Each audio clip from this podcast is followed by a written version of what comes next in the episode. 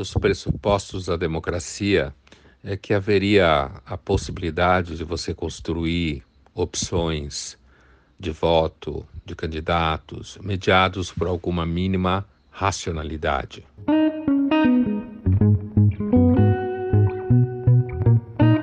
Essa expectativa que continua ativa muitas vezes, do ponto de vista quase da utopia, quando é observado as campanhas publicitárias, já na época pré-redes sociais e agora com as redes sociais, essa crença de uma certa racionalidade mínima por parte das pessoas envolvidas, seja na campanha, seja no voto, é cada vez mais utópica.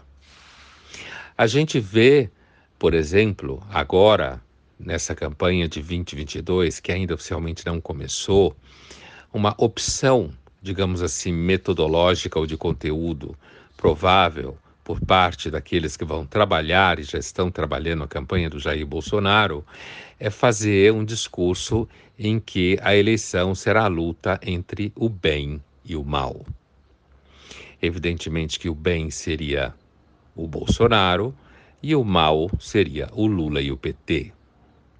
Levando-se em conta que você tem um crescente número de população evangélica, que não necessariamente é bolsonarista, mas que são, como quase todos os evangélicos, principalmente em nível de massa, pessoas que tendem a acreditar nessa dicotomia demônio-deus, bem e mal, de uma forma simplificada, porque é claro que quem acredita nessa oposição bem e mal de forma simplificada é porque tem, porque tem, na verdade, um cérebro bastante simplificado. A vida é muito mais confusa, imunda, promíscua, ambivalente do que qualquer um que acredite na oposição entre bem e mal. Mas o senso comum tende a acreditar nessa oposição, porque essa oposição faz as coisas serem mais fáceis. Alguém conhece um filme mais tranquilo de ser assistido que um filme de Segunda Guerra, e que evidentemente os nazistas são malvados e os americanos são do bem? Não. A oposição bem e mal normalmente trabalha os níveis mais simplificados de percepção da realidade. A campanha do Bolsonaro, provavelmente visando inclusive em grande parte a população evangélica, vai identificar o PT e o Lula como o demônio. Demônio porque rouba, demônio porque é corrupto, demônio porque quer corromper as famílias, porque quer transformar todo mundo em população trans, porque quer ensinar o que não deve às crianças na escola, porque é comunista, porque quer roubar o que é, o que é seu, por que quer roubar o que é seu para mandar dinheiro para Cuba ou para Venezuela? Porque o Lula já teve preso e foi solto por um STF que também faz parte do mal? Que existe um conchavo entre as forças da escuridão contra um Brasil que ama a si mesmo, um Brasil que está submetido a Deus, um Brasil nacionalista, um Brasil que representa o pensamento do povo como um todo. Não nos enganemos. O grosso da população sempre tendeu a ser conservadora na acepção mais banal da palavra. Não gosto de quem é diferente de mim, não gosto de quem tem um comportamento estranho ao meu, não gosto de quem tem orientações sexuais que eu considero patológicas, não gosto que se metam na minha vida, não gosto que me façam sentir culpa por coisas que eu não fiz, não gosto que façam com que eu me sinta assassino de índios. Não se enganem, a maior parte da população pensa assim detestam, por exemplo, quando esse povo almofadinha sai por aí dizendo que quem rouba, rouba porque é pobre. Isso é uma das formas de ofensa maior que existe para alguém que vem de classes sociais mais vulneráveis do que esse povo inteligentinho na televisão dizer que alguém é ladrão porque é pobre, porque a maior parte das pessoas que são pobres não são ladrões e, portanto, não aceitam esse tipo de justificativa. Mas a gente sabe que a inteligência inteligentinha das universidades é bastante burrinha com relação ao que significa as pessoas reais, que são de classes sociais mais vulneráveis. Então é, já é sabido que a campanha de propaganda, de marketing, de redes sociais do Bolsonaro vai fincar o pé na oposição da luta entre o bem e o mal. A luta entre o bem e o mal sempre foi um blockbuster. Sempre nos ajuda a viver, pensar que eu estou do lado do bem e que o outro está do lado do mal. Agora, por outro lado, qual é a retórica do PT ou a retórica do Lula? A retórica do PT e a retórica do Lula também não vai se afastar da luta entre bem e o mal.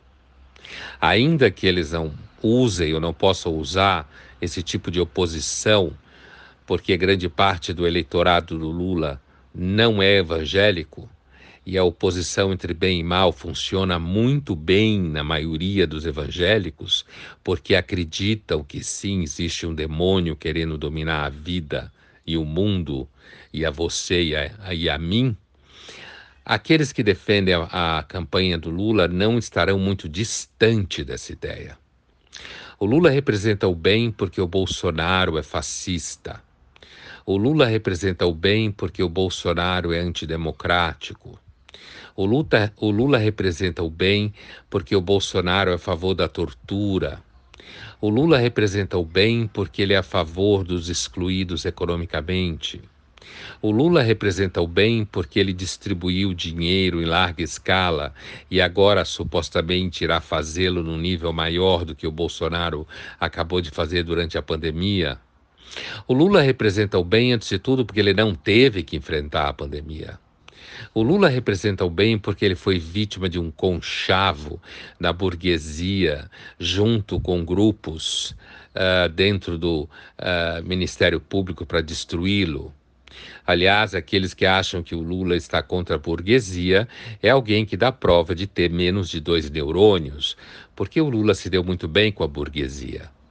Aliás, diga-se de passagem, a burguesia se dá bem com todo mundo, porque, como ela tem dinheiro, praticamente todo mundo precisa dela. E como ela tem interesses econômicos no país, ela não quer que o país seja destruído totalmente. E não é sempre fácil manipular, é, de tirar tanto dinheiro e tanto patrimônio do lugar onde ele está instalado. Portanto, é mais fácil fazer acordos com aqueles que ganham eleição. Muitos jovens entendem que o Lula representa o bem porque o Lula é aquele cara que eles veem que tem mais de 70 anos, mas que tem uma cabeça supostamente igual a eles. O Lula representa o bem porque é amigo do Haddad, e o Haddad é amigo do pessoal que gosta de bike, porque é amigo do pessoal que é woke, que tem todos os bons sentimentos contra racismo, contra preconceito contra trans, ou mais o que vocês queiram.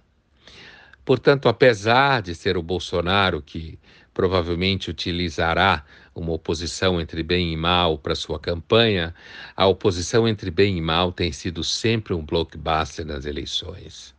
E o PT também vai se apresentar como bem lutando contra o mal.